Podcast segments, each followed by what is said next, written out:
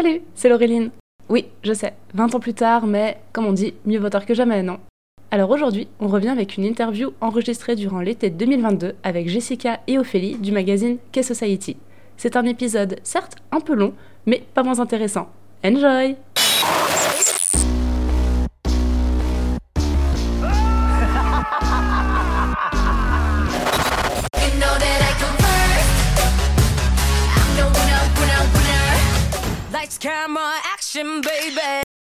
Alors, est-ce que vous pouvez vous présenter Jessica et Ophélie et nous raconter un petit peu quel est votre rôle euh, au sein du magazine? Euh, alors, moi, c'est Jessica. Donc, en fait, je suis la créatrice du magazine euh, et la rédactrice en chef. Créatrice, en fait, le premier numéro, j'ai lancé avec Ophélie. Et donc, donc après, et ainsi de suite, ça finit. Donc, moi, mon rôle, en fait, c'est bah, la rédactrice du magazine. Donc, je chapeaute un peu euh, l'ensemble, l'homogénéité du magazine. Euh, je cours après les journalistes. je, je définis en fait euh, avec les journalistes les différents sujets, axes, comment on va les aborder. Et, euh, et je veille à la charte graphique euh, du magazine et toute l'iconographie. Et je fais aussi des articles dedans. Elle est rédactrice en chef et en même temps DA et en même temps. Journaliste et en même temps interview et en même temps euh, multitâche. Voilà. Elle a 18 casquettes. Mais c'est ça, plein de casquettes. Est-ce que tu as fait des études dans ce domaine-là? Alors à la base, euh, je suis plutôt dans le- la communication. Donc au début, j'ai fait des études de, donc, de graphisme, donc de euh, communication visuelle. Donc j'ai toute la, la partie euh, logicielle euh, et, euh, et connaissances graphiques et, euh, et toute la culture graphique aussi. Euh, après, euh, à côté, j'ai fait, euh, j'ai eu l'occasion de faire pas mal de, de reportages, d'interviews, d'articles, parce que j'avais aussi un site justement. Donc c'est quelque chose que je faisais bien avant le magazine.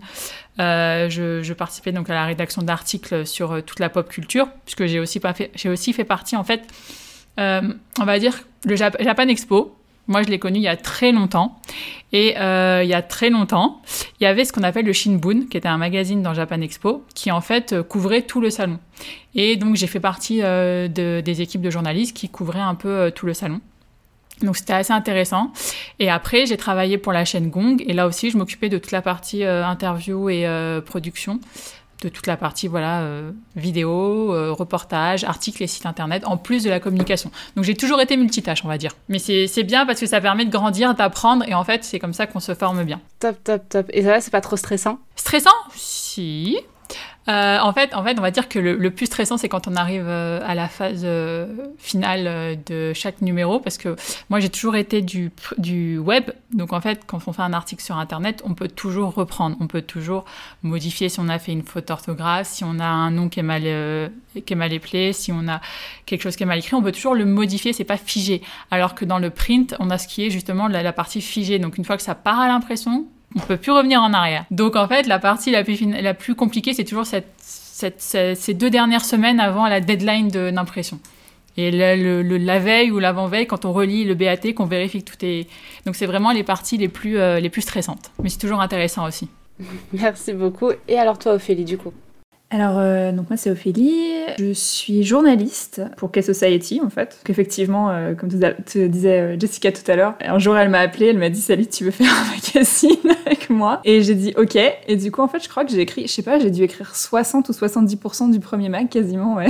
T'as écrit tous les dossiers, ouais. Toute la partie dossier et tout. Et moi, j'ai fait plus la partie, euh, on va dire, culturelle, tourisme, Mm. gastronomie. Tout à fait. Et euh, donc en fait, le premier magazine, c'était vraiment euh, nous deux et notre graphiste euh, Johanna. Et, puis ensuite, bah, je suis restée du coup sur tous les, magazines et je dirais qu'au fur et à mesure du temps, mon rôle est de plus en plus normal, on va dire. C'est-à-dire que je fais de moins en moins d'articles parce qu'on a une rédaction qui augmente un petit peu en termes de taille.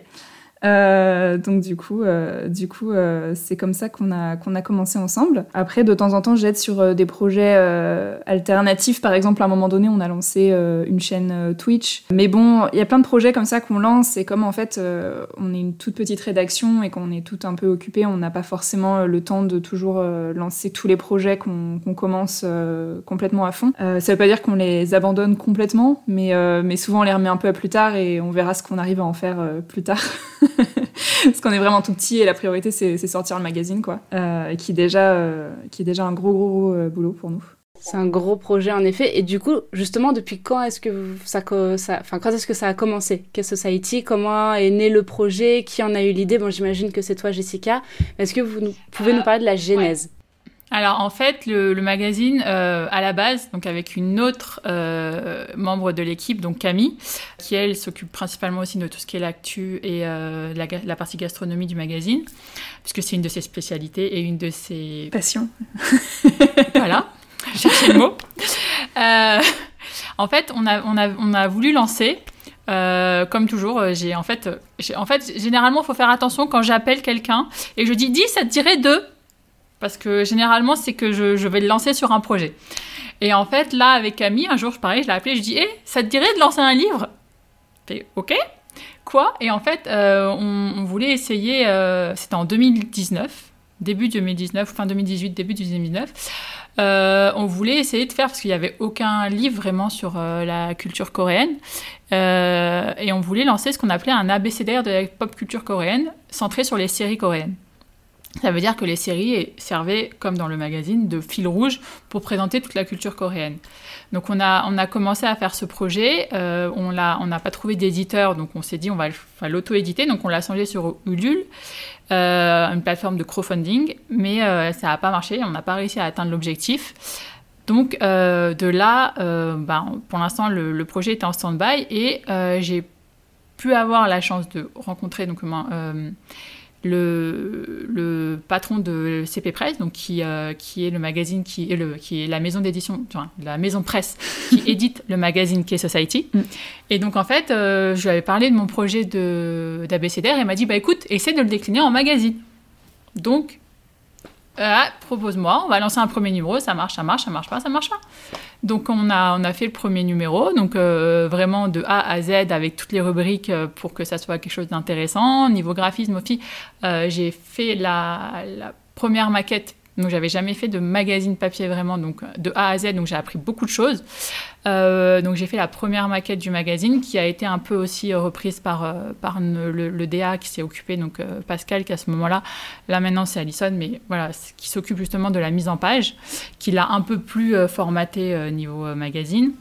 Et euh, donc euh, avec euh, Ophélie, on a lancé euh, les, les premiers sujets. Donc on, a, on, a par- on est parti sur des sujets qui, qui pour nous étaient intéressants. Donc on a lancé sur le, bah, le café en Corée. Ouais, D'ailleurs, bah, j'étais euh, de- j'étais en Corée à ce moment-là, donc euh, c'était quand même assez pratique. voilà. Donc on a, on a abordé le côté, voilà, le côté café qui est quelque chose de très culturel et aussi très, euh, voilà, qui parle à tout le monde en Corée. Donc, euh, et, euh, et Ophélie a réussi à trouver un, un, comment dire, un angle intéressant avec tout ce qui est la partie Instagrammable. Ça veut dire que les cafés se jouent beaucoup, c'est-à-dire la, réputation d'un café se joue beaucoup sur son visuel, donc sur ce- toute cette partie-là. Et euh, après, comme c'était, parce qu'on l'a lancé, donc c'était pour le numéro de l'été, euh, et ben en fait, je me suis, euh, je me suis dit, bah, les webtoons, c'est cool. Maintenant, ça revient encore plus. Mais déjà, en fait, euh, dans le numéro, dans le premier numéro de K-Society, on a parlé des webtoons. Donc, on a fait vraiment une sorte de, panel de tout l'univers webtoon. Euh, une interview de Didier Borg, qui est le créateur de d'Elitoon.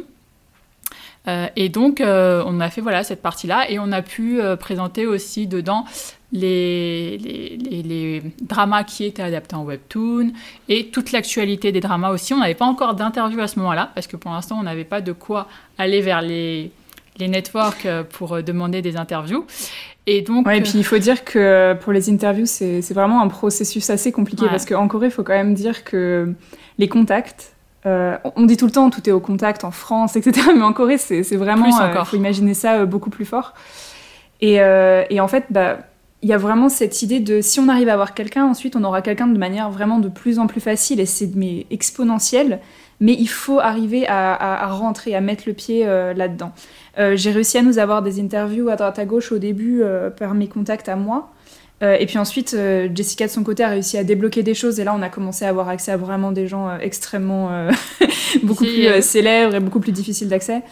Euh, et en- mais, mais tout ça, ça a pris pas mal de temps. Donc c'est vrai que les premiers numéros, euh, on avait moins d'interviews et de, et, et de sources, en tout cas directement venues de l'industrie. Enfin, on avait des gens de l'industrie, mais c'était pas euh, les acteurs ou les, les scénaristes de projets qui étaient actuels surtout, parce qu'en fait, ces gens-là sont souvent très occupés, donc c'est quelque chose qui s'organise beaucoup en amont. Des fois, c'est- deux numéros avant, ou Mhm. enfin, c'est euh, c'est vraiment toute une machine. Donc c'est vrai que sur les premiers numéros, fallait la mettre en route. C'est ça. Mais c'est vrai que voilà, Ouais, donc ouais, le donc premier numéro, on n'avait pas. Donc on a fait un numéro très estival, donc vous voulez quelque chose de très ludique. Donc c'est c'est ce qu'on a réussi à lancer donc pour le premier numéro. Et ensuite, pour le deuxième numéro, là, euh, on a réussi à avoir euh, notre première belle interview. on n'y croyait pas. En fait, c'était les Hong Sisters. Les scénaristes de Hotel del Luna, de Greatest Love, de La Alchemy of Soul, de, euh, de, de Masterson, Masterson. euh, You're Beautiful, qui est d'ailleurs le drama avec lequel j'ai commencé. Enfin, Voilà, c'est vraiment des, des- c'est un duo de sœurs scénaristes euh, qui sont très, très, très réputés. Et en fait, euh, quand j'ai lancé l'interview, au début, je me suis dit, bon, on va demander, hein, on, on sait jamais. En fait, j'ai- appelé, j'ai appelé, j'ai contacté, j'ai envoyé des mails à tous les networks. Tous les networks. Je me suis dit, pour l'instant, on va pas essayer avec les agences directement, parce qu'ils ne nous connaissent pas. On va essayer avec les networks. Une bouteille à la mer, en quelque sorte. Voilà, et il y a des bouteilles qui ont été repêchées et euh, ça a permis d'ouvrir tes portes. Et maintenant, on a vraiment des contacts. On a de quoi, en plus, euh, quand on monte le magazine, toutes les interviews qu'on a déjà réalisées dedans, on peut dire, voilà, c'est. C'est quand même. euh, voilà. Mais le premier numéro, donc pour revenir à la question initiale, a été lancé en été 2019. Très exactement, il me semble, le 13 juillet. Euh, un truc comme ça. il doit je me sorti. souviens plus de la date, mais je me souviens que tu m'as appelé en mai. Oui, je t'ai appelé en mai, donc en plus, en deux mois, on devait lancer un magazine. Voilà. À deux. Voilà. Oui, c'est, faut pas chercher avec moi. Des fois, euh, j'appelle les gens. euh, Non, mais regarde, regarde où on en est aujourd'hui. On est encore là, et ça, c'est ouais. incroyable. C'est comme pour leur série webtoon. J'ai fait en deux mois avant. J'ai fait bon, on va lancer un hors-série pour l'été. Et on l'a lancé. Et euh, non, il y a, y a plein de voilà. Il faut se lancer en fait. Et, euh, et c'est vrai que, que qu'on a on a la chance de pouvoir faire des choses qu'on aime, donc ça nous motive encore plus. euh, d'avoir des retours super positifs parce que la communauté est vraiment euh, vraiment adorable et, euh, et quand on voit en fait quand on a le premier magazine entre les mains qu'on voit un magazine édité et tout c'est euh, c'est comme Ophélie je pense quand tu as eu ton premier livre entre les mains c'est C'était dingue. Voilà quoi donc c'est depuis toute petite en fait moi j'ai grandi avec Superman Lois et Clark c'est simple tout mon, ma trilogie du mardi soir c'était pas le samedi soir c'était le mardi soir c'était de regarder des épisodes de Lois et Clark quand j'étais toute petite et je voulais être journaliste Bon, je pensais euh, que j'allais rencontrer Superman à ce moment-là, mais j'étais toute petite aussi. Mais j'ai toujours aimé le journalisme, j'ai toujours aimé écrire, j'ai toujours aimé partager. Et c'est vrai que arriver de mon chemin jusqu'à être rédactrice d'un magazine sur ce que j'aime, euh, c'est juste génial. Et alors justement, euh, vous qui êtes des femmes de, de challenge, quels sont les objectifs que vous fixez à atteindre par numéro? Comment ça fonctionne exactement tous les mois pour sortir un, un nouveau numéro? Bah, Bah, déjà, euh, la deadline. Ouais, la deadline. La deadline est la première et unique, le premier et unique objectif. C'est de le sortir à temps. voilà, sans, sans- si tu, tu t'as pas la deadline, t'as pas de magazine. Donc, euh, faut tout faire à la deadline. Ouais, en fait, au niveau du magazine, on, donc on définit un peu, on voit un peu déjà euh, la, date, donc la, période où le magazine va sortir pour, euh, pour avoir des sujets qui vont aller avec cette période-là. Qui vont, euh, qui vont être thématisés sur ça. Après, on voit un peu, j'avoue, en, fait, les, sujets viennent un peu d'eux-mêmes. parfois, on, a, on a plusieurs sujets qui se lancent. Et encore une fois, là, des fois, j'ai des idées en tête et je sais plus ou moins les prédilections de chacune et ce qu'elles aiment chacune. Parce qu'on a plusieurs, on a journalistes, donc dans on a Yassenami, Camille, euh, Marion, euh, on a aussi Laura et... euh, ah, j'ai plus son prénom. Et qui... voilà, on a pas mal de, journalistes. Et en fait, on, lance des thématiques et je leur dis, voilà, est-ce qu'on pourrait parler de ça? Est-ce que ça, tu le verrais plus là? Est-ce que tu te sens de le faire là pour la deadline? Donc on le lance. Donc on a les deux gros sujets. Généralement, on a deux, deux, deux dossiers. Donc deux gros sujets. Euh, donc là, après, les journalistes euh, ont carte blanche pour avoir euh, toujours un angle intéressant. Et à chaque fois, quand je fais la relecture derrière, moi-même, j'adore lire les articles parce qu'ils trouvent toujours l'angle qu'il faut et l'angle ludique qui va avec. Et en plus, euh, comme je disais, on a un fil rouge avec les séries coréennes. Et donc, en fait, on essaie à chaque fois d'avoir une référence dans une série coréenne. Ouais, en fait, ça, aide beaucoup parce qu'en fait, du coup, c'est. C'est-à-dire qu'on est, on est beaucoup porté par l'actu des séries coréennes et comme il y en a vraiment tout le temps beaucoup, Euh, que ce soit. euh, Alors, les dossiers, finalement, pas tant que ça. On a tendance à faire plutôt Les les, dossiers, sur le social, mais on a un gros avantage, et euh, ça fait partie des raisons pour lesquelles on pense et on est persuadé que les dramas sont vraiment une super porte d'entrée pour parler de la culture coréenne. C'est que les dramas parlent en permanence de la culture coréenne, en fait, de ce qui se passe euh, dans la société actuellement, en fait. Euh, par rapport à la manière dont ils sont faits, comme ils sont, même si pour certains ils sont pré-produits, ils sont encore quand même beaucoup tournés euh, quasiment euh, à date de, enfin ils sont pardon souvent ils sont diffusés quasiment à date de tournage. Il y, a- y y vraiment ce- cet écho permanent avec ce qui se passe en ce moment en Corée en fait. Donc ça nous aide beaucoup à, à pouvoir faire des sujets d'actualité en fait, mais en partant de, de séries coréennes qui, Enfin, si on, si, on, regarde- si on essayait de faire ça avec les séries américaines, ça marcherait pas des masses, quoi. Donc, euh, c'est vrai qu'avec les séries coréennes, ça marche, ça marche vraiment très bien. Donc, on a, on a vraiment ça qui nous, qui nous entraîne. Et puis après, bah, par exemple, les dramas VS réalité ou les, Mm. les, les sujets comme ça. Donc là, ça va être un peu plus froid. Mais, euh, mais, mais pareil, on choisit juste une série euh, qu'on a vue, on se dit, ah bah tiens, le sujet là, il est intéressant, on va en parler. Quasiment toutes les séries coréennes, peuvent, on peut en tirer euh, un sujet, en fait. Parce que Mm. vraiment, ils ont une manière de, de réfléchir leur scénario très tourné autour bah, soit d'un domaine de travail, soit de. euh, soit de, de, de, de la lutte. Enfin, par exemple, ça, on parle tout le temps de ça, de Un la lutte des classes, d'un fait euh, historique, de- de- d'un mythe, d'un. Enfin, il y, a- il y a vraiment toujours une idée hyper ancrée euh, dans Mm. quelque chose de réel. Et, et ça, ça, ça nous permet en fait de faire, euh, de faire notre travail, quoi. Assez bien. Ouais. Et après, il y a toute la partie actu. Donc là, on, on a les séries. Donc ce qui nous prend beaucoup de temps, c'est pas d'écrire sur les séries, mais de les regarder. Il faut le dire. Parce que pour écrire dire. dessus, il faut regarder les séries. Ouais, et quand tu dois faire 16 épisodes pour écrire un truc de 3 lignes, tu te fais bon, d'accord. Donc autant regarder les séries qu'on aime. Mais bon, il y a des fois, on doit voir des séries pour, euh, pour justement se faire une idée. Et, euh, et après, euh, non, après la partie où là, moi, je, je- j'en- j'entre un peu plus euh, dedans, euh, où c'est vraiment moi qui, comment dire, moi et Bora qui s'en occupe avec moi et tout, c'est euh, les contacts pour les interviews. Oui, Des- alors comment ça se passe justement ça? Eh ben, on appelle, on demande, voilà, est-ce que les acteurs sont d'accord pour faire des interviews? Et ils disent oui ou ils disent non. Ouais, vraiment, il n'y a, pas de- y a pas de recette miracle. hein, C'est Il y a des c'est fois, on peut leur dire, complètement, voilà, euh, dans votre agence, a- on a déjà fait une interview avec tel acteur, donc il va être d'accord pour une autre interview. Ou alors, quand c'est une agence qu'on n'a jamais eue, euh, on leur dit, voilà, on a déjà fait telle interview avec tel acteur, telle actrice, telle, euh, voilà, telle personne. Donc, euh, donc après, ils sont peut-être plus enclins. Après, on prend aussi des acteurs ou des actrices qui ont euh, de l'actu, parce qu'on parle de leur série. Donc ça, ils sont plus enclins à parler. On passe aussi par les networks qui sont aussi une porte qui permet d'avoir un accès direct aux managers et aux, aux artistes. Mais c'est vrai que voilà, c'est la partie où on envoie les demandes. Toujours, on envoie une bouteille à la mer, ils nous répondent, ils ne répondent pas, il faut la deadline. euh. en plus, les séries, généralement, c'est, on, on essaie d'avoir des séries toujours très fraîches. Donc, en fait, des fois, les séries viennent de commencer, donc elles sont en plein tournage. Donc, les interviewer pendant les tournages, c'est compliqué. Donc, Surtout euh, qu'il faut aussi dire quelque chose, c'est qu'on est un trimestriel. Euh, donc il faut aussi, il y a aussi toute cette partie-là à, à prendre en compte du fait que bah, on travaille à, à deux ou trois mois des fois avant la sortie du mag, et on, enfin comme en fait les séries durent deux ou trois mois souvent, bah, des fois il y en a une qu'on commence et nous ça nous paraît extrêmement frais, mais concrètement quand le magazine sort elle est déjà finie, et il y en a d'autres qui commencent pendant qu'on a écrit le magazine, et donc il y a- vraiment tout ça à jongler euh, Mm. en permanence, euh, et qui est un des défis du, du magazine papier. hein. On n'invente rien, hein, mais mais du coup. euh, ouais, c'est vrai que c'est quelque chose qui prend. Et c'est vrai qu'on se dit que même si on nous demande beaucoup quand est-ce que vous passez un- tous les deux mois en bimestriel, on est là en train de dire déjà trimestriel, c'est très compliqué. Bimestriel, ça serait vraiment, vraiment, vraiment, vraiment du boulot. Nous, on aimerait, mais pour l'instant. mais pour l'instant, on est une trop petite équipe, c'est pas possible en fait, parce que. et on veut garder la qualité, quoi. C'est ça. Moi, j'ai travaillé dans des, dans des magazines euh, papier et je voyais bien, euh, quand c'était un mensuel ou quoi, bah, il y avait une équipe de, euh, de 20 trois graphistes, de, de, euh, 10 ou 12 journalistes en poste. Enfin, enfin c'est un énorme taf de sortir un magazine euh, qui, qui a du contenu qui est, qui est pas trop nul. hein. donc, euh, il, faut, euh, Ouais. il faut. Il faut Surtout que le magazine, euh, là justement, comme c'est, comme il y a tellement de sujets qu'on a, qu'on a envie de parler, euh, le problème que j'ai souvent quand je fais le chemin de fer, euh, c'est d'arriver à caser tout ce qu'on veut dire en fait. Parce qu'il n'y a jamais assez de pages dans le magazine, mais on peut pas malheureusement les tirer.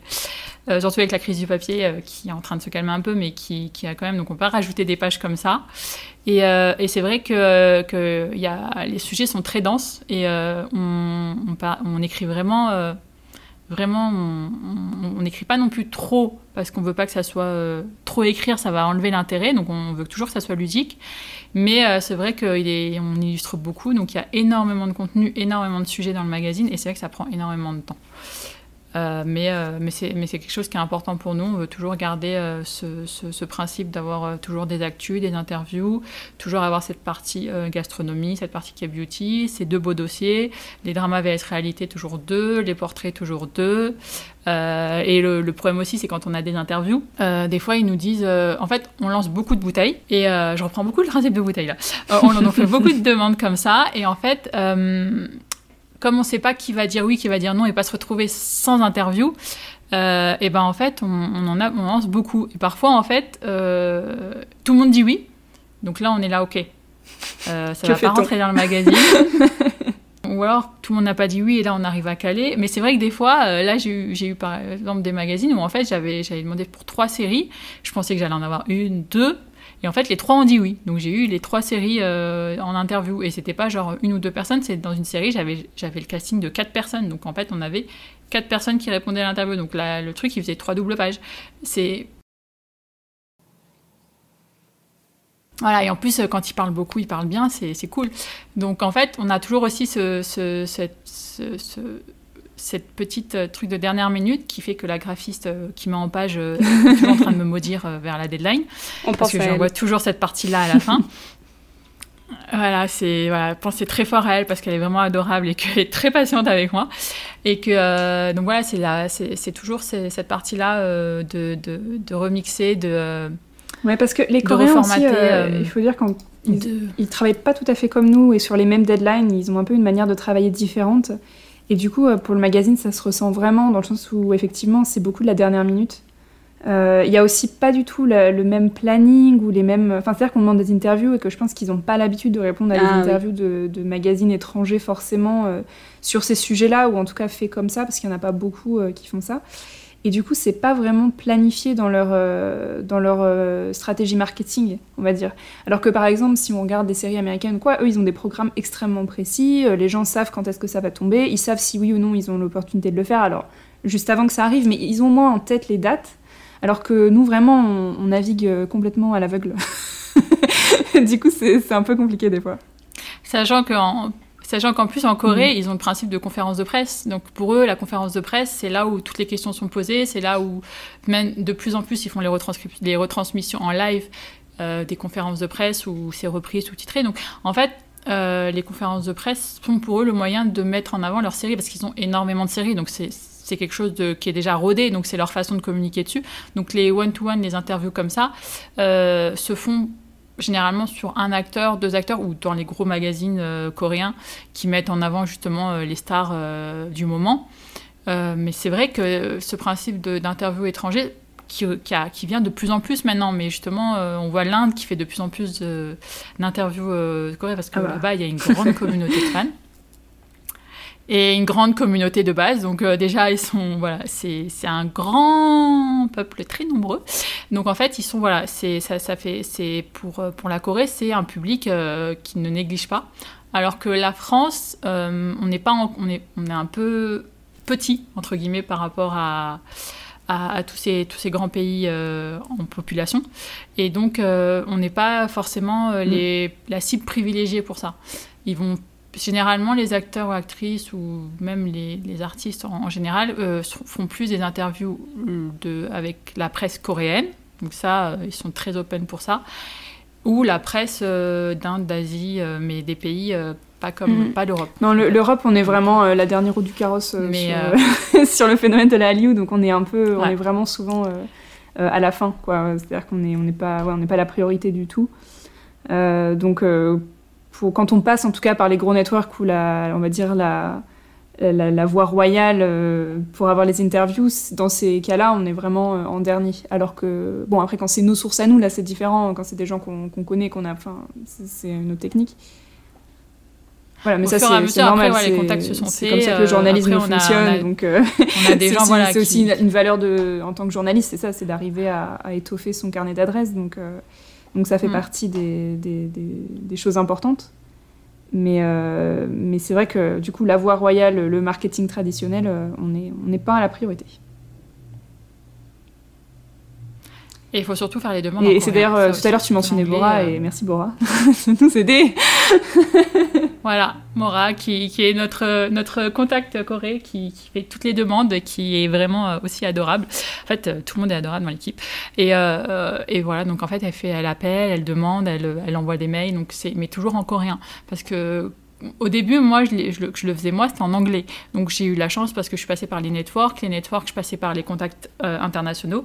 Donc eux, on, des bases, on connaissent l'anglais, parlent anglais, donc ça, il n'y a pas de souci. Mais après, quand on veut demander aux agences directement, euh, ils préfèrent beaucoup d'ailleurs ne répondent pas quand on les appelle en anglais ils comprennent pas euh, donc faut vraiment appeler en coréen envoyer un mail en coréen et échanger euh, en coréen ça va beaucoup plus vite et ils sont beaucoup plus open à ça Euh, j'ai eu la chance d'avoir deux trois euh, contacts qui en anglais se débrouillaient très bien donc euh, dans des boîtes de production euh, justement de films internationaux et tout ça mais c'est vrai que les Ouais, agences sinon, c'est vraiment trop à la chance. On, aurait énormément de, de limites Mm. par rapport à ce qu'on peut faire aujourd'hui, c'est sûr.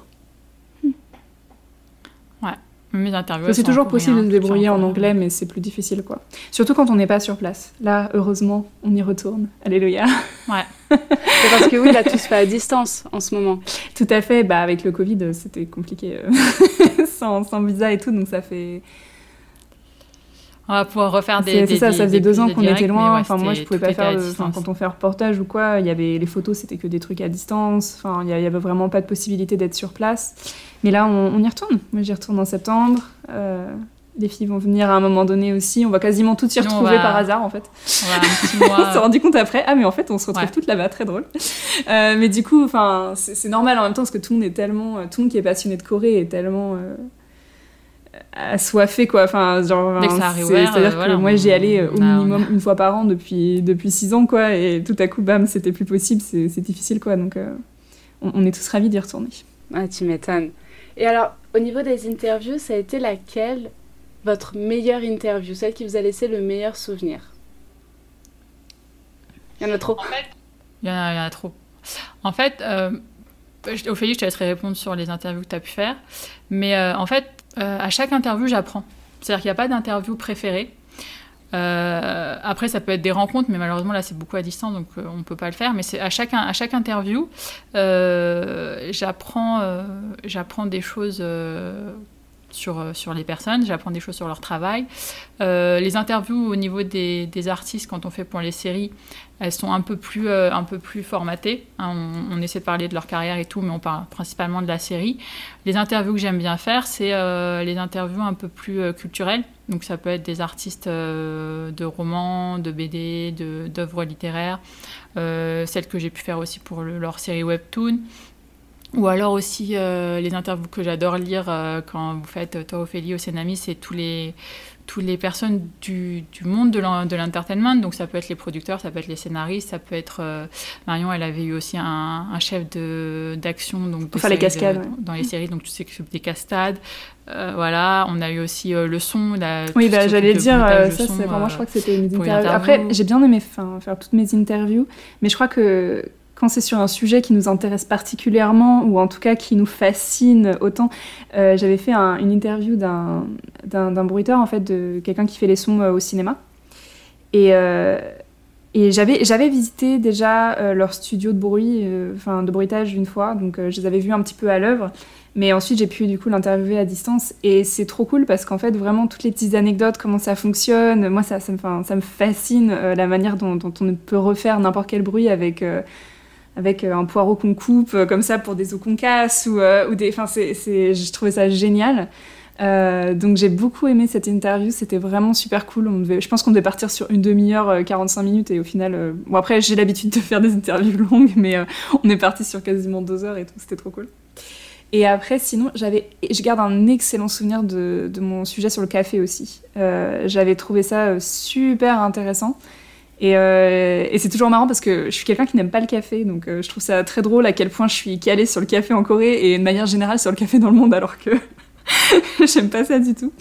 Euh, mais c'est vrai que, que en Corée même c'était vraiment super cool parce qu'en fait c'est un sujet passionnant. Il y a tellement à savoir, les gens sont tellement passionnés quand ils ouvrent leur propre café et qu'ils font leur propre, leur propre concept. Euh, elle- elle- prendre les photos aussi, j'a- j'aime beaucoup prendre les photos, donc euh, prendre les photos de comment... euh, parce qu'en fait, j'avais été voir un, café qui s'appelle See Through et qui fait du cream art. Donc en fait, c'est une base plus épaisse que le latte art. Et, et en fait, ils refont des peintures dessus. hein. Par exemple, La Nuit étoilée de, de Van Gogh ou des trucs comme ça. Et c'est incroyable. C'est magnifique. Et en fait, ils m'ont fait une démo comme ça, mais pendant méga longtemps. Et puis, ils l'ont bien fait pour vraiment que je prenne bien les photos et tout.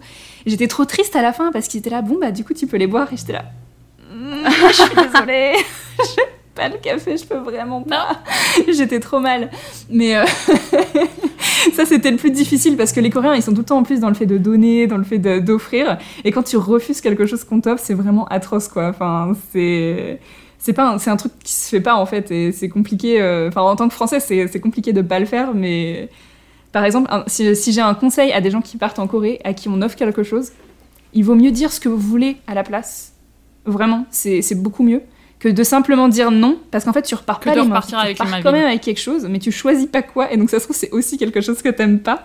Je garderai toujours le souvenir d'une fois où euh, on m'avait proposé un café, j'avais fait non, non, c'est bon, euh, de l'eau. Euh, ça, par exemple, l'eau, jamais on t'apportera ça. Et il m'avait rapporté du lait que j'aime pas non plus, et c'était vraiment, alors que j'aurais dû dire un thé, tu vois, genre. Ce serait passé crème. Mais, euh, mais du coup, ouais, c'est. Ah, c'est- Il faut faire attention en Corée, on, on te. On t'offre beaucoup de choses, ce qui est génial, mais des fois, en fait, par rapport à notre culture, on t'offre aussi des choses dont t'as pas envie ou tu veux pas. Et d'une certaine manière, on te force à l'accepter. C'est vraiment une différence culturelle, mais, euh, mais du coup, ça peut être un truc un peu difficile auquel s'adapter euh, quand on vit là-bas pendant un moment. Forcément, prenez note. Non, mais sinon, ouais, après, il y avait vraiment. En fait, dans tous les, dans tous les sujets qu'on a pu faire, il y avait des interviews qui étaient super intéressantes. Là, euh, il y avait un, il y a eu un dossier sur les, sur le, sur les, le- l'univers zombie. Et en fait, euh, on avait réussi à avoir l'interview de, euh, d'un make-up artiste. Donc, qui faisait les, euh, les, les, bah, le zombies. Donc, il avait fait sur Train to Busan aussi. Et il avait, on avait aussi euh, quelque chose que je ne connaissais pas, que j'ai découvert en lisant le dossier, c'est euh, qui s'occupait Oh. des danses de zombies, en fait. Des spécialistes de danse de zombies. Et c'était vraiment super intéressant. Donc en fait, on a des trucs comme ça. Pour euh, le, sur euh, le dossier sur le Nunchi, on a réussi à trouver euh, l'une des seules personnes qui, qui traite de psychologie en passant par le Nunchi Alors, et ça, via c'est vrai, vrai que coréennes. sujets, ça nous fait chercher Donc, des gens, mais abstraits. Genre, par exemple, quand j'avais fait mon dossier sur le makjang, j'avais trop aimé. Donc, le makjang, c'est. C'est un peu, bah, en gros, c'est un peu le terme coréen pour euh, les telenovelas, c'est ça. C'est, Feu de l'amour. euh, c'est vraiment toutes les histoires euh, qui partent Ouais. complètement en live avec des gens qui se trompent, euh, des retournements de situation absurdes. Voilà. C'est-à-dire que de le famille. wow passe avant la, la, la crédibilité du scénario, on va dire, et des personnages. Mais ça, c'est normal, ça va avec le style. Voilà, c'est ça. C'est tout à l'excès en fait. Tout à l'excès. C'est l'excès. Le Et magasin, j'avais fait un sujet là-dessus, et du coup, j'ai épluché, mais le monde entier, enfin, c'est-à-dire que à ce stade, le monde entier euh, en anglais ou en français, mais le monde entier quand même, euh, pour trouver des gens qui, qui ont fait leur recherche là-dessus, quoi, parce qu'en fait, il y a personne. Mais ça, il y a un C'est travail vraiment de des recherche que vous faites derrière vos dossiers comme ça. euh, Comme bah, pour le Nunchi, j'ai lu l'article et euh, enfin, faut la trouver quand même euh, cette autrice euh, qui a fait son livre. Eh ben, Senami, elle a réussi. C'est, c'est- je- elle, a, elle a réussi. Et là, pour euh, d'autres dossiers euh, pour le prochain numéro, elle, elle a aussi réussi à trouver des, des, des personnes. euh, voilà, ils- en fait, euh, en cherchant, on arrive à trouver. Et les personnes sont Oui, assez euh, des passionnés. aussi pour en Beaucoup discuter. Donc c'est vrai que ouais, donc c'est pour ça que ça permet d'enrichir euh, d'enrichir les dossiers et de parler avec des gens qui, euh, qui sont toujours open et en plus euh, qui parlent anglais euh, la plupart du temps, ça qui est bien aussi. Et euh, mais dans chaque dossier, c'est vrai que euh, on a réussi à avoir à avoir, je suis en train de voir un peu tous les dossiers, mais ouais, on a eu pour, pour la production drama, il y avait ton ami donc Ophélie qui, qui est producteur, donc qui a travaillé sur Descendants of the Sun. Euh, on a réussi à. C'était pas Descendants fait, c'était c'était- lequel? Ah non, c'était sur. Euh, Shining pardon. Non, non, il est, il est très bien, mais il toujours aussi bien.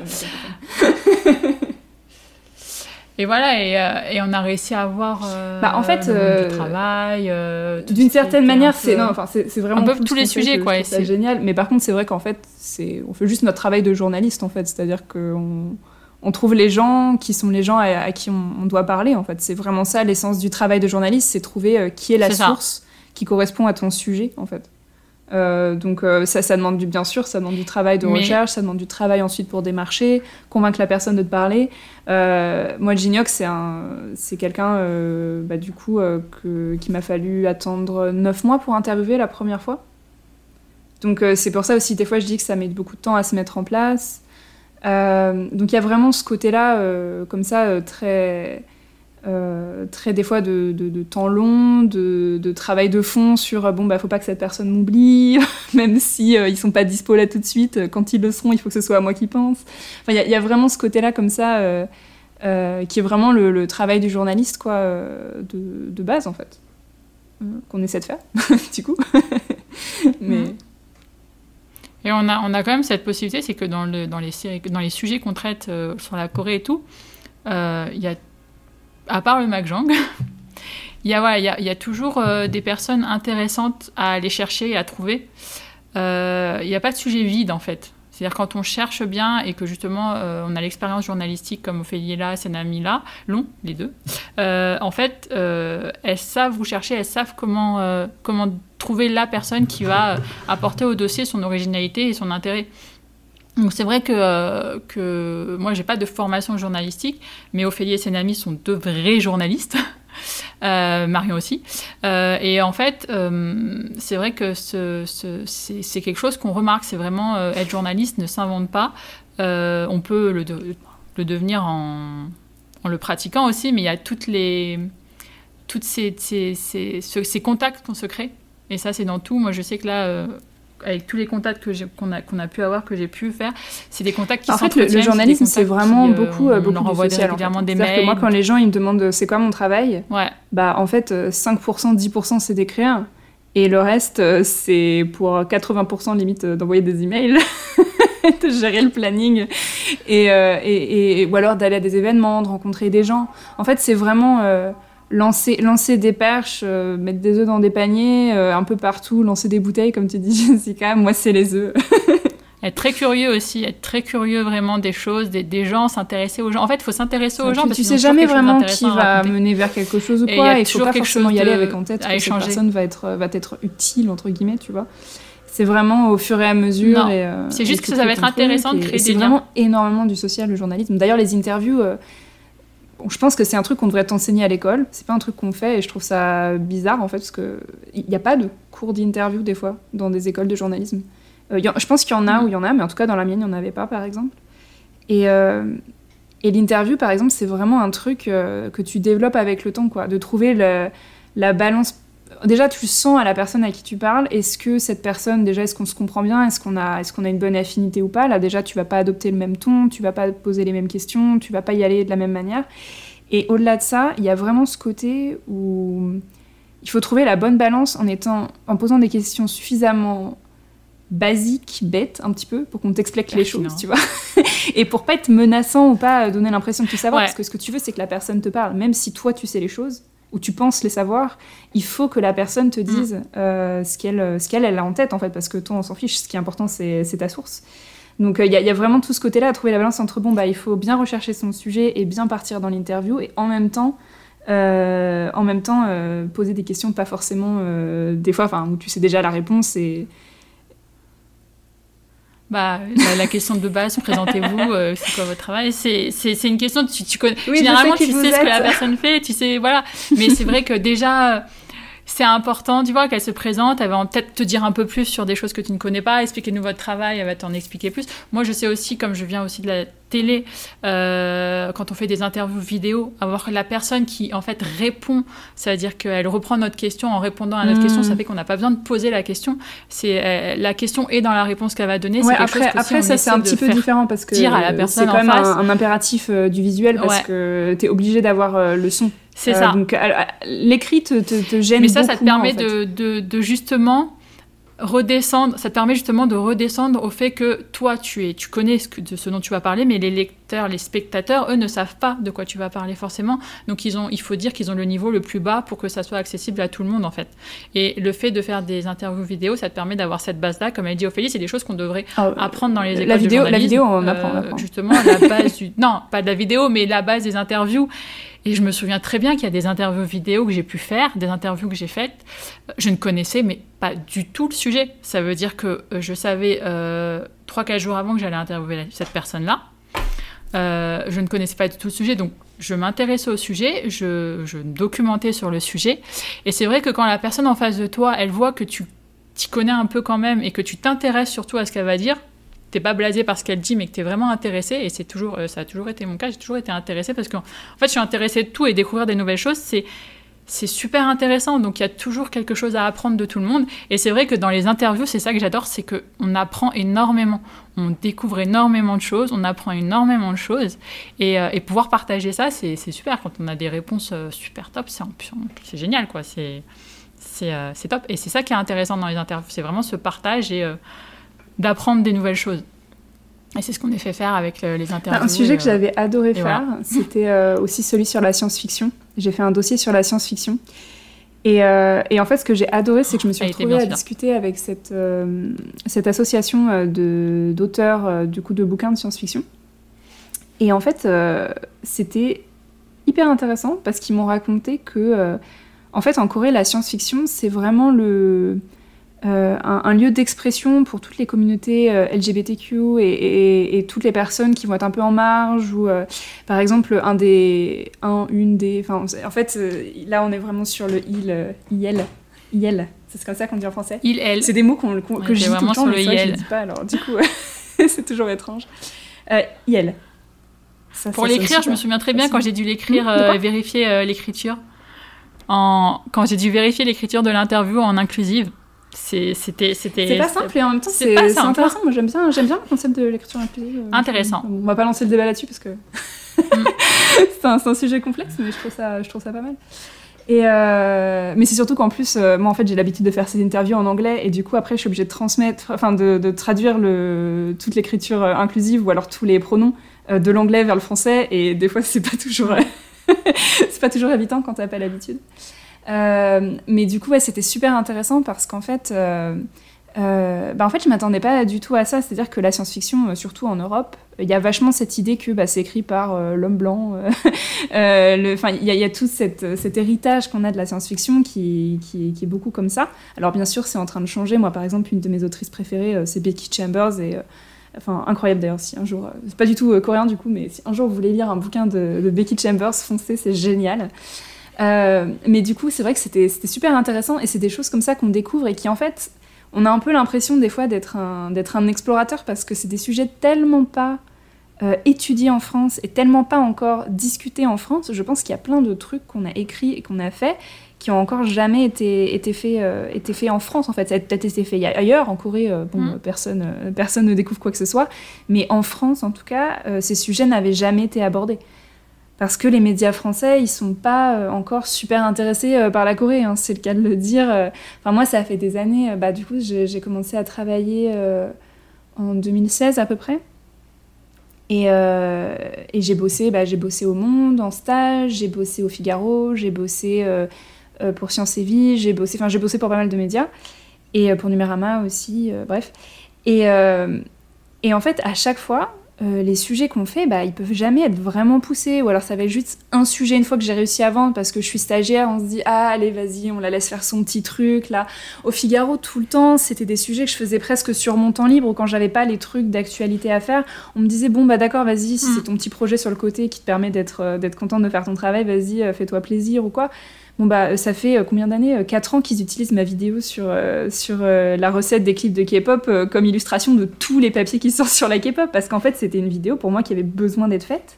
Mais elle a été mise sur le côté, elle a été euh, considérée comme, euh, comme secondaire au moment où je l'ai faite. Et parce que dès que tu fais quelque chose sur la Corée c'est considéré comme secondaire. Et je comprends effectivement euh, en France encore on n'est pas euh, on n'est pas encore tous à fond euh, sur, euh, sur la Corée, c'est comme ça, c'est encore même un truc de niche, encore un petit peu, même si ça, ça a tendance à grossir de plus en plus, donc ok. Mais, euh, mais je trouve ça dommage, par exemple, j'ai été très très déçue par la manière dont a été traité Squid Game en septembre. C'est énorme. Bah, du coup, j'ai écrit un livre sur Squid Game en... cet, cet hiver. Et c'était impressionnant, c'est-à-dire que... Parce que, alors du coup, là, pour faire mes recherches en amont, Euh, j'allais pas chercher euh, des, bah, des chercheurs ou des, bouquins parce que bon, bah, Squid Game datait de septembre, donc il n'y avait pas de bouquins, il n'y avait pas de chercheurs sur le sujet, quoi. Donc je lisais beaucoup d'articles de presse. Et globalement, honnêtement, en France, euh, il y a peut-être eu un podcast. Il y avait dans les podcasts et dans la radio, ça allait, mais dès qu'on était sur l'écrit ou sur ou sur euh, ou sur la vidéo, on était beaucoup dans la reprise de choses euh, américaines en fait, de, de médias américains qui eux avaient fait les interviews, avaient eu accès aux sources une fois, et ensuite c'était décliné la même chose dans 250 000 articles. Enfin vraiment la, la quantité d'articles est hallucinante qu'il y avait, qu'il pouvait y avoir sur Squid Game, et c'était euh, énormément la même chose. Et, et je trouve ça dommage parce qu'on a des gens en France qui, qui peuvent parler de, ce- de ces sujets. Enfin, je veux dire, euh, on a qui des chercheurs en France qui justement sont le fait sur que la. France n'est pas autant médiatisée euh, que les médias étrangers euh, bah, le phénomène Bah. Squid Game parce qu'on a quand même eu un événement au Kick Café autour Ouais, du drama Bah, on a eu l'événement, mais justement, l'événement du Kick Café, euh, la moitié des articles sur cet événement qu'on a pu reprendre, c'est Des que, débordements, ouais. euh, qu'il y a eu euh, des fois euh, des fans euh, complètement euh, hystériques ou des, des débordements. On n'a pas parlé du, du, du- de l'événement en soi qui était super intéressant, de, de toutes les activités qui ont été mises en place, du partenariat qui a été mis en place. On a aussi parlé du fait que dans les écoles, euh, eh ben, y a un- ça c'était aussi un, c'était un sujet qui était intéressant à traiter. C'est que Squid Game, on voyait qu'il y avait un débordement un peu dans les écoles où les enfants reprenaient ces jeux parce que. Mais Non, mais après, les gens regardent pas forcément leurs enfants regarder la série, c'était sur les réseaux sociaux le problème. Mais C'est ça. Mais euh, voilà, mais après voilà, on a, mais on a le énormément. problème, de c'est pas la médiatisation, c'est-à-dire que euh, c'est médiatisé. On le traite Ouais, voilà, comme un phénomène, pas comme un sujet sujet. C'est pas quelque chose où on se dit, eh vas-y, je vais prendre une après-midi pour appeler des gens, contacter des gens et faire mon vrai travail en fait de journaliste. Euh, je vais juste reprendre des papiers ailleurs et et, et voilà, c'est-à-dire que Pour que j'ai. Juste pour avoir ça, un article et, sur euh, mon si site je qui reprends sujet, l'interview de telle Juste personne qui a déjà été faite, bon bah voilà, j'ai pas besoin moi de faire un travail d'aller plus loin. Et c'est très dommage parce que vraiment Squid Game, du coup, enfin encore une fois, bah, je me suis vraiment, c'était su. En fait, vraiment quand j'ai écrit mon bouquin, la, la chose la plus difficile, ça a été de, de cette recherche en amont parce que il y avait, mais mais quand je dis des centaines, voire des milliers d'articles en anglais et en français, je j'exagère pas, il y, il y en avait mais un nombre incalculable. Mais en fait, tout se répétait les uns les autres. Il fallait retrouver qui était la source de quel papier. Et ensuite, trouver en fait toutes les différentes sources comme ça euh, qui s'éparpillaient. Mais c'était super compliqué parce que tu étais dans une, euh, un océan de bruit et de répétition et de, et de copies aussi avec des gens des fois qui citaient pas. Et je voyais bien que c'était le papier de telle personne que j'avais déjà lu. enfin, il y avait vraiment ce problème-là. Et, euh, et c'était ouais, c'était embêtant quoi. Enfin, parce que j'aurais aimé que les gens bah, en parlent mieux quoi. Bien sûr, mais en fait, on dirait que la France a tendance à médiatiser des phénomènes euh, qui viennent de Corée un peu. C'est à la mode. On en parle, c'est C'est à ça. la mode, c'est éphémère. C'est ça. C'est des phénomènes.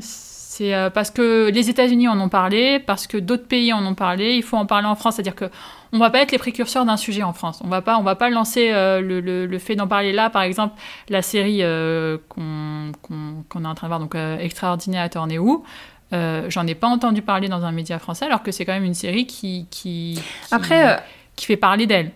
Donc il n'y a pas eu un seul article sur ça. Après, encore une fois, les, quand, les, quand on voit les séries, euh, les séries coréennes, par exemple, on a On eu Squid Game, on a On eu euh, Belle Bond, on a eu d'autres séries euh, comme ça. Et en fait, c'est pas représentatif des séries coréennes, mais les Ah gens bah non, mais les attends, ont pris c'est comme des séries coréennes, coréennes. C'est parce euh, que c'est une nouvelle, un nouveau type de série coréenne que c'est pas une série Oui. coréenne. Ah ça, ça, par contre moi je trouve que c'est pas parce que mais c'est- ils en ont, mais après ils ont assimilé les séries coréennes à, à- aux films Oui, oui, oui, mais pour a moi, pour moi, ça reste des séries coréennes. Après, en est-ce fait- que c'est euh, est-ce que c'est une nouvelle ça, bah, c'est direction. Euh, Oui, mais mais ça reste des séries coréennes parce que bah, c'est ça, C'est pas ça, ça représente pas tout, bien Ça sûr. veut dire mais, pas- euh, mais ça c'est depuis toujours. C'est-à-dire qu'avant, avant que Squid Game sorte, moi on me disait tout le temps, mais les séries coréennes c'est trop niais, j'ai pas envie de les regarder Euh, parce que mais tout le temps, tout le temps. Et depuis Squid Game, c'est ah non les séries coréennes c'est trop violent, j'ai pas envie de les regarder. Trop Et je suis là, mais les gars, en fait, il y, a- il y a vraiment de tout. Enfin, je veux dire, euh, il y a du thriller, il y a de la romance, euh, il y a des tranches de vie, il y a, il y a absolument tout. C'est- comme avec la K-pop quand il y a eu Psy. Alors que, euh, que, les que gens, ils Psy, euh, bah, justement, il s'est moqué de la K-pop que- dans son clip. Enfin, c'est quand même hilarant que euh, ça ait participé à promouvoir la K-pop. Enfin, genre, il y, a- il y a vraiment plein de choses comme ça où, où les gens vont se fermer. Mais en même temps, c'est bien euh, que, par exemple, ils attaquent Squid Game parce que ça veut dire que, euh, par Ouais. rapport à l'algorithme de Netflix, qui quand même, bah, du coup, tu, tu disais tout à l'heure sur le fait que... top euh, ça. Que euh, tu regardes du coup Attorney euh, en décalage par rapport à, nous. C'est-à-dire que tu regardes sur le, le- la- le planning de diffusion de Netflix alors que nous on le regarde en même temps que la diffusion euh, coréenne.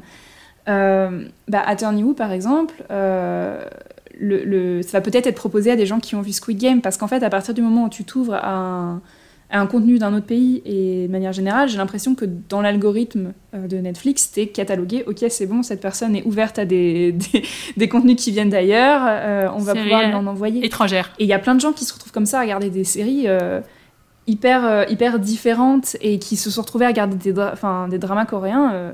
Enfin, j'ai des amis des fois qui, qui, qui m'ont même pas averti alors qu'ils savent que je suis vraiment euh, à fond et moi ça me ferait trop plaisir de savoir. Ah ouais, des fois, on, voit des gens voilà, qui regardent les séries coréennes et qui parlent Ah, j'ai vu telle série et tout. J'ai fait Et c'est ça, et, euh, et de plus en plus c'est en train d'arriver. Euh, Depuis euh, quand? donc, même si c'est pas des séries coréennes euh, comme nous on l'entend parce qu'on a l'habitude d'en regarder depuis bah, 12 ans, 13 ans.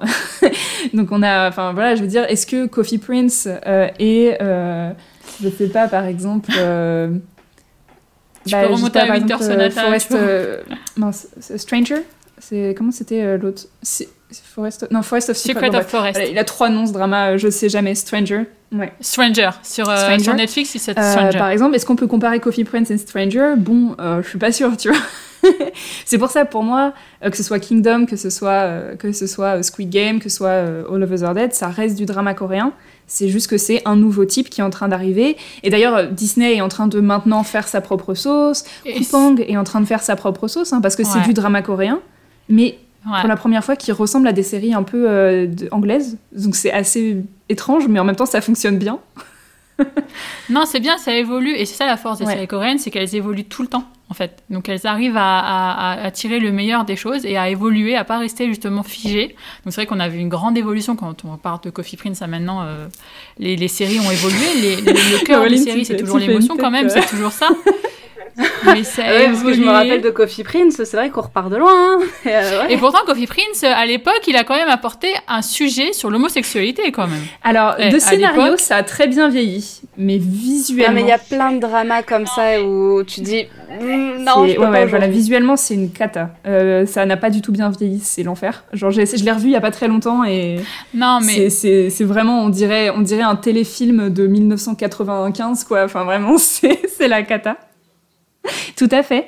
Mais, mais par contre, de scénario, il a super bien tenu la. Mais la le scénario, c'est la force du truc. Franchement ce scénario, euh, le sujet qui l'écriture du scénario. Oui, l'écriture, bah c'est pas. Le scénario, il y a quand même beaucoup de clichés Oui. un peu qui ont un peu passé de mode. Mais mais il a traité quand même de sujets euh, de fond quand même. C'est vraiment à, à cette époque-là, euh, les sujets sur euh, l'identité de genre, l'homosexualité, c'était c'était pas quelque chose qu'on aurait pu euh, penser maintenant. Et c'est pour ça, c'est bien ce qui est dans les séries aussi, c'est ce qui est, ce qui est super intéressant quand on fait les dramas vs réalité, c'est que on, on voit en fait l'essence d'une série et les sujets qui sont abordés dedans qui peuvent être d'actualité. Une série de 2011 qui revient maintenant qui peut être d'actualité, une série de 2007-2009 qui revient pareil qui est d'actualité. Donc il y a toujours cette actualité-là. Et pour revenir justement à Coupang, Apple TV, et Netflix et euh, Disney+, qui euh, moins Coupang parce que Coupang c'est pas, Oui, il y a c'est- ça reste Asie. enfin, Bon, toutes les grandes- L'avantage qu'ils ont, c'est que ça ouvre les séries coréennes à un autre public. Et, euh, et aussi, euh, désolé pour les hard fans comme nous qui préférons voir les VO, mais ils ont aussi la particularité de faire des doublages. Et le doublage pour toucher un public qui n'est pas intéressé, c'est primordial. Dans la télé, euh, quand on a voulu, justement, on a réussi à lancer les premières séries coréennes, on avait la chance d'être sur Gong, une série, une chaîne asiatique, donc les gens avaient l'habitude de voir les séries en sous-titré. Mais quand on a essayé de les vendre à TF1, quand on a essayé de vendre des séries comme ça à des grosses chaînes, ils nous disaient mais c'est pas doublé, les gens ils vont pas regarder si c'est pas doublé, ils vont pas s'intéresser, ils vont ils vont pas avoir le ils vont avoir entre guillemets la fainéantisme, ils vont pas avoir ce truc de regarder une série sous-titrée alors que maintenant les séries euh, quand ils sont fans les séries américaines maintenant on les regarde plus en VF. Mais il y a quand même la ménagère, il y a quand même un public qui continue de regarder la télé en version française. Et euh, même euh, pour les séries sur Netflix, c'est ça qui est bien, c'est que ça apporte dans il les double dans plein de langues. Et là j'ai vu des séries qui arrivent. Au début je me dis oh chouette elles arrivent sur Netflix. Alors que ça fait un an qu'elles sont sorties, mais je me dis, c'est quoi la nouveauté? En fait, elles arrivent doublées. Je fais, oula, 25-21 doublé. Ok. Mais après, pour nous aussi, c'est trop étrange parce que ça fait genre 10 ans qu'on regarde ces acteurs et qu'on les entend parler coréen. Et du coup, genre déjà, au niveau de. ça colle pas. Mais c'est vrai que c'est vachement bien. Et, euh, et globalement, comme en France, on est quand même des. très- Enfin, on est les meilleurs euh, doubleurs au monde. Ouais. Euh, Ouais. on s'en sort pas mal, quoi. Euh, C'est ça on va, voit c'est dans les fait, quoi. animes et tout ça, euh, dans les Mm. doublages. Et puis Netflix c'est vraiment investi à fond là-dedans. Ils ils sont bien rendus compte que ça que ça marche bien, quoi. Au-delà Ouais. de ça, c'est aussi bah, pour toutes les personnes qui sont par exemple dyslexiques, où c'est difficile pour elles de lire les sous-titres et tout ça, rien que ça, c'est déjà plus inclusif. Mm. Donc Mm. j'avais aussi tendance à un peu taper, ah, ça dénature et tout ça. Mais il faut penser aussi à- aux, aux personnes qui ont du mal avec C'est les ça, il y a un sous-titres. public. C'est Il ça. faut penser à tout le public en fait. Et c'est vrai qu'on a toujours la, avoir la possibilité de choisir si on veut le voir en VF ou en sous-titré. Bah, c'est on choisit. Mais au moins, il y a les deux possibilités. Et les doublages sont, franchement, Ouais. pour avoir testé des séries, pour justement savoir, les doublages sont pas mal faits, ils sont super bien faits. C'est juste qu'on a l'habitude d'avoir les, les, les- voilà, les, les tout premiers, les tout premiers vraiment, hein, les tout premiers euh, Netflix que j'ai pu voir doubler, euh, c'était catastrophique. It's, euh, my first first time love, my first hot love, euh, je crois, c'est Ouais, ouais, doublé. ouais. J'avais l'impression d'avoir une série d'ados, mais complètement euh, niée et tout. Les doublages étaient vraiment atroces. J'ai regardé Kingdom, c'est bien fait. J'ai regardé euh, euh, bah, 25, 21, j'ai regardé Mais, un euh, épisode, Sound of c'était pas mal. J'ai regardé The Sound of Magic regardé un peu Sound of Magic en Ouais, un VF. ouais. L'avantage, c'est qu'il y avait beaucoup de musique, donc euh, en fait, j'avais pas trop de, de, de passages en français. Mais c'est vrai que les, voix sont pas, sont pas si catastrophiques que ça. Et ils arrivent, voilà, ça s'améliore, parce que comme l'a dit Ophélie, en France, on est vraiment euh, des très bons doubleurs. On l'a pu le voir dans les animés. Dans d'autres pays, des fois, c'est un acteur qui fait cinq voix. Alors qu'en France, on a vraiment chaque voix qui est attribuée euh, à, un personnage et euh, qui est travaillée par des personnes qui, qui- dont c'est leur métier de fond, qui sont, voilà, qui sont pour ça. Et, et c'est vrai que le doublage a apporté beaucoup, beaucoup euh, à l'expansion du fait de faire connaître les séries euh, à travers euh, beaucoup de personnes. Donc, je pense que c'est pour ça que Squid Game a été aussi populaire, hein, parce que c'était la première série qui était doublée dans autant de langues, euh, sous-titrée dans autant de langues. Enfin, ça, ça a beaucoup aidé aussi. hein. Euh, parce, que, parce, que, bah, parce que les gens, oui, qui qui sont pas prêts à regarder une série étrangère, ça, ça leur réduit la, la difficulté de rentrer dans la série étrangère, en fait.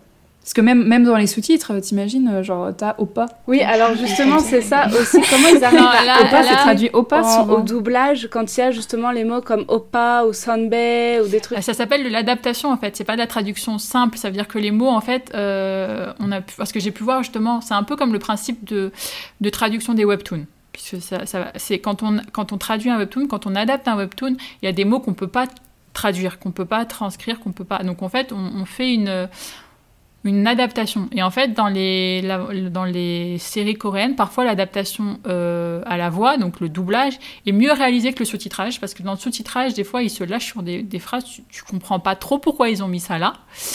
Euh, alors qu'à la voix, ils ont, ils ont plus adapté. Donc en fait, il y a vraiment un travail d'adaptation. C'est pas juste euh, je retranscris euh, le- le- la phrase et tout. Et donc les opa, les ajuma, euh, les, les- les trucs qu'on voit souvent, parce que pour un enfant, euh, quand on, on, on dit pas la- le prénom. Une fois qu'une femme, d'ailleurs c'est un truc qui est assez patriarcal, mais bon ça on reviendra. Une fois qu'une femme a un enfant en Corée, on dit plus, on l'appelle plus par son prénom, on l'appelle la maman d'eux. Et on revoit souvent dans les dramas. après, on fait ça pour les oui, hommes aussi. hein. C'est pas faux. Le papa d'eux. Et donc, une fois qu'une fois qu'on est parent, euh, on voit souvent dans les dramas, c'est plus, euh, on n'a plus le nom de la personne, on a la maman de, le papa. mais écrire ou transcrire ça ou le faire à la voix, ça fait assez étrange. Donc en fait, Bah, après, c'est pour ça que dans les sous-titres ou dans les. Ils mettent les noms des gens, des dans acteurs. doublage, bah, ils mettent le nom des gens, ouais. Mais en fait, souvent, quand t'écoutes. Moi, au début, c'est vrai que les premières séries que je regardais, je me disais, mais je comprends pas pourquoi il y a le nom de la personne qui écrit et clairement, je Ouais. ne l'entends pas. Enfin, il y a un il y a le nom alors qu'elle dit Ajuma passe ou qu'elle dit un... On comprenait pas. Et en fait, c'est ça, Pyong, euh, enfin, c'est ça. c'est une, une adaptation culturelle aussi qu'il faut prendre en compte. Euh, Oui, voilà, c'est juste un- comme ça qu'en Corée Mm. ça se passe et euh, on n'appelle pas les gens par leur nom, on les appelle par, euh, par leur, euh, leur fonction en fait. Donc en fonction de qui tu es, tu as une sorte de, de- de fonction avec euh, la personne, enfin ta relation a une fonction on va dire et c'est à ça que tu ouais, fais parce qu'il y a beaucoup de. de D'ailleurs, euh, les couples appelle les qui se subanimes, forment, ils quand on toujours dit, avoir euh, une patron, conversation. collègue et tout ça, c'est ça me trucs comme ça, alors que nous, on dit les prénoms. Mais euh, et c'est toutes ces adaptations qui font que euh, voilà. Donc je sais même pas pour- comment on en est arrivé jusque là, mais bon. voilà.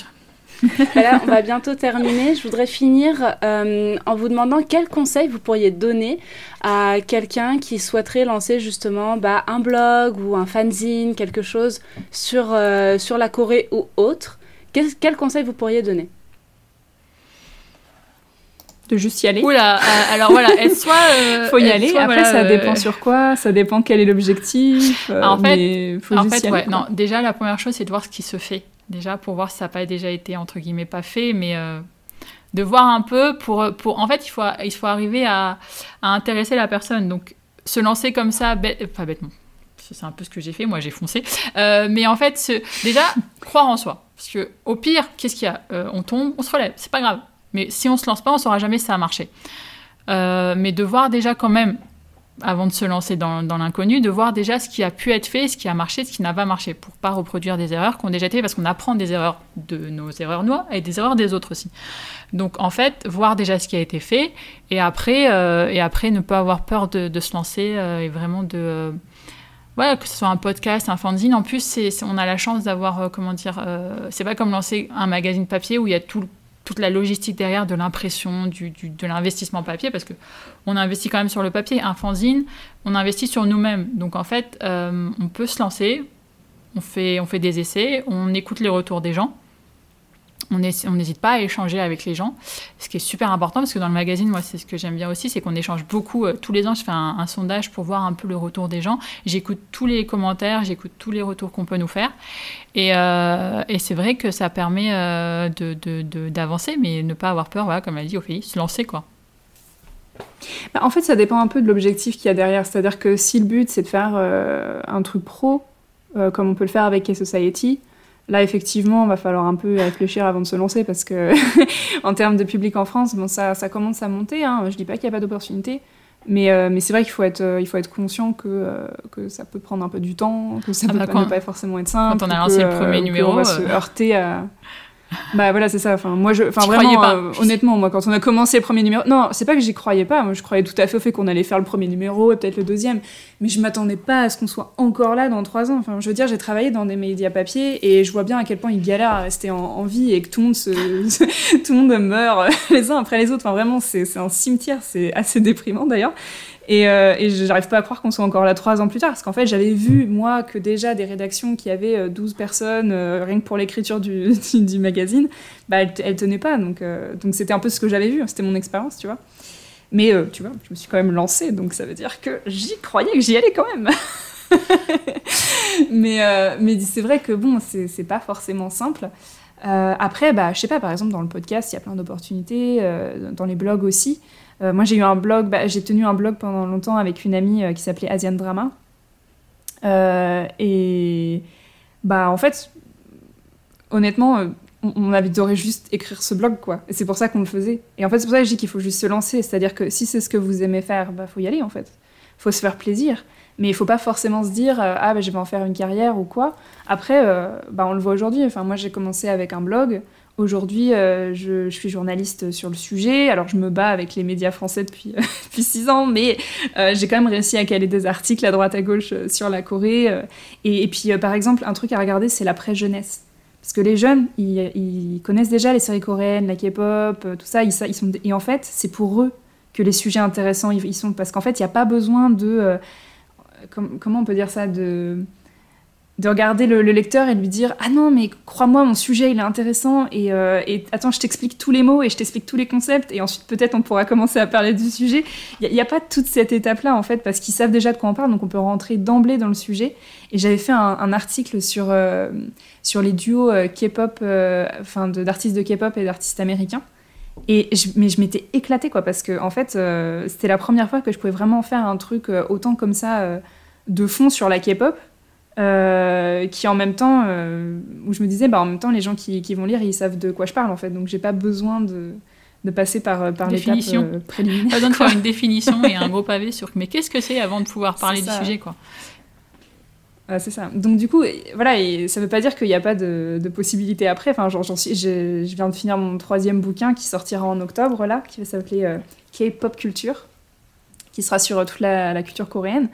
Et euh, et comme quoi, c'est possible. Voilà, c'est possible.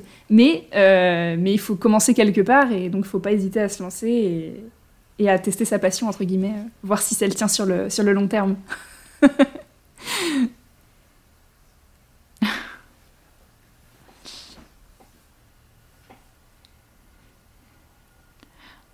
Bah, il faut, il faut aimer ce qu'on fait. Si on n'aime pas ce qu'on fait, euh, on pourra pas se donner à, à 200%, en fait. On pourra, on pourra jamais dépasser les 100% et encore.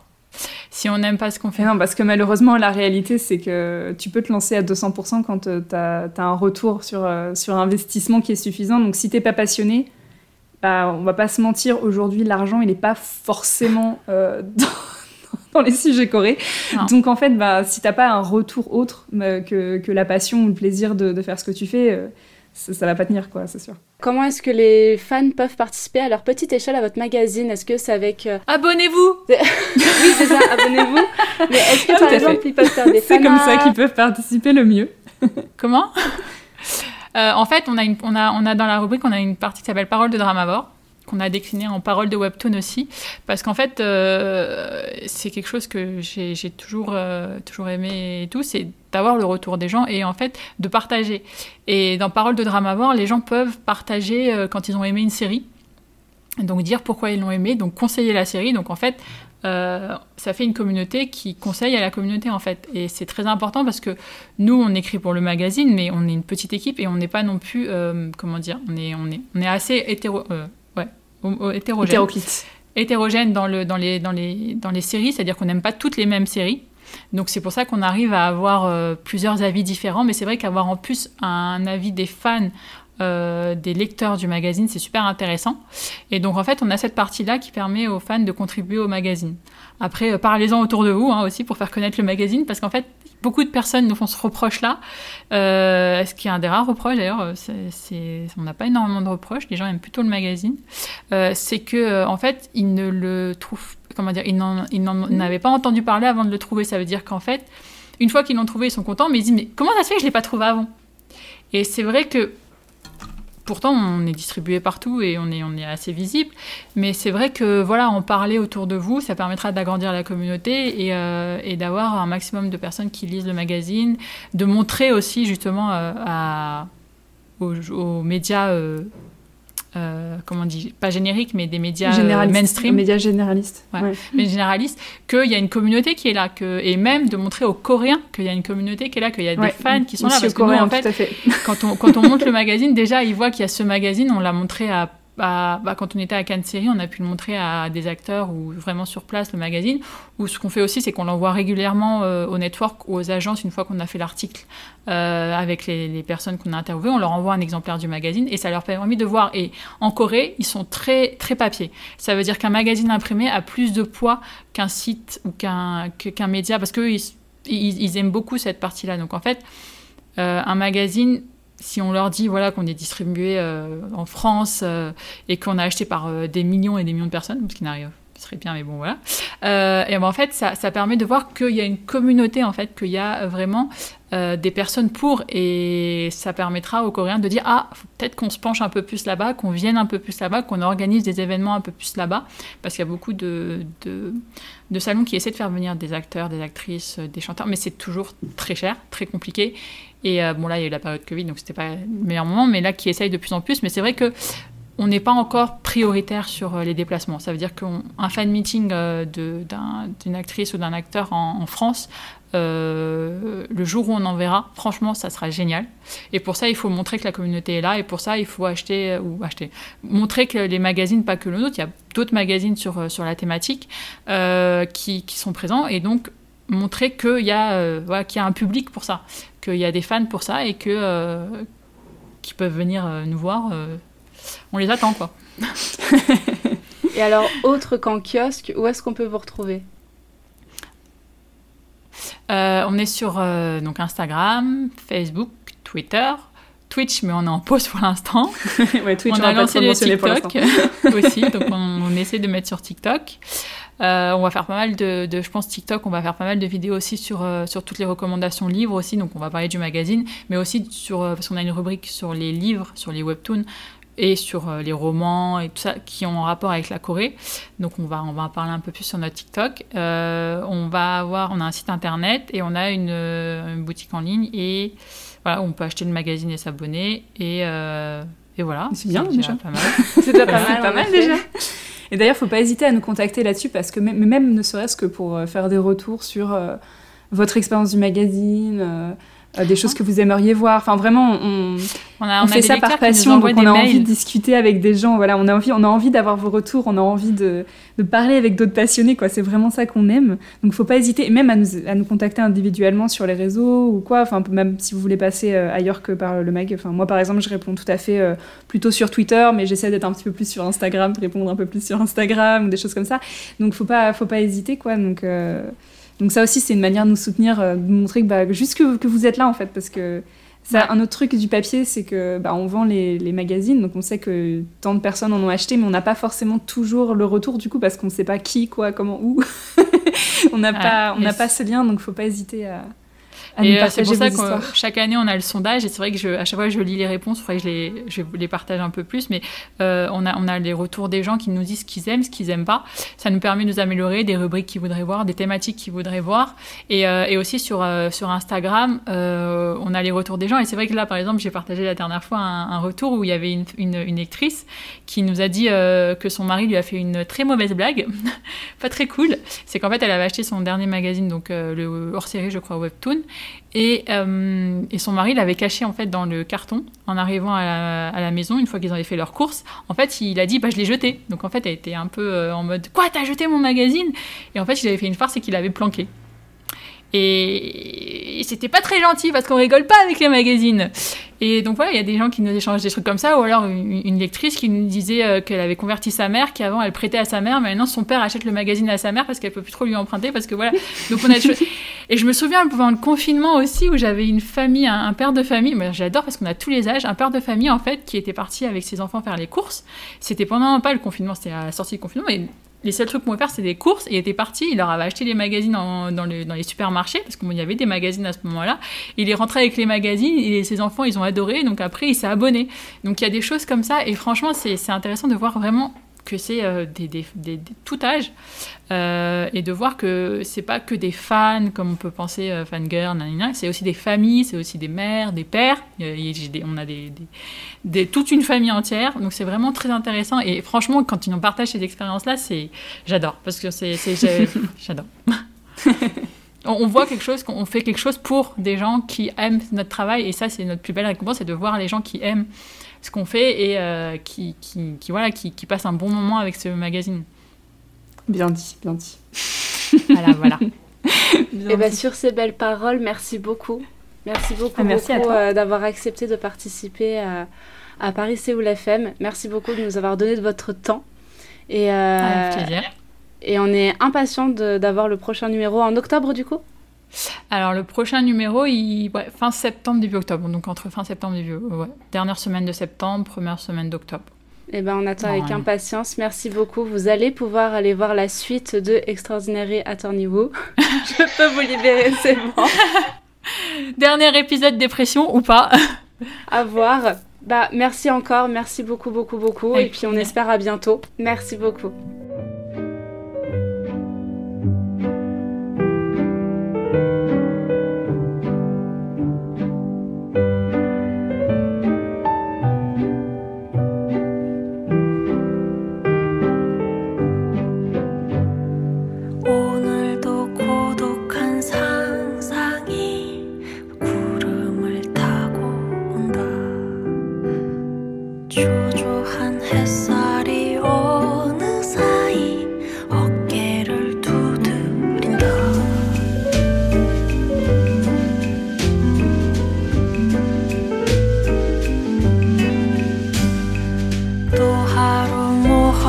시작됐다. 크게 숨 쉬어보자. 내 마음 신호가 꺼지지 않게 조심히 하나 둘 셋 이 작은 불빛이 너에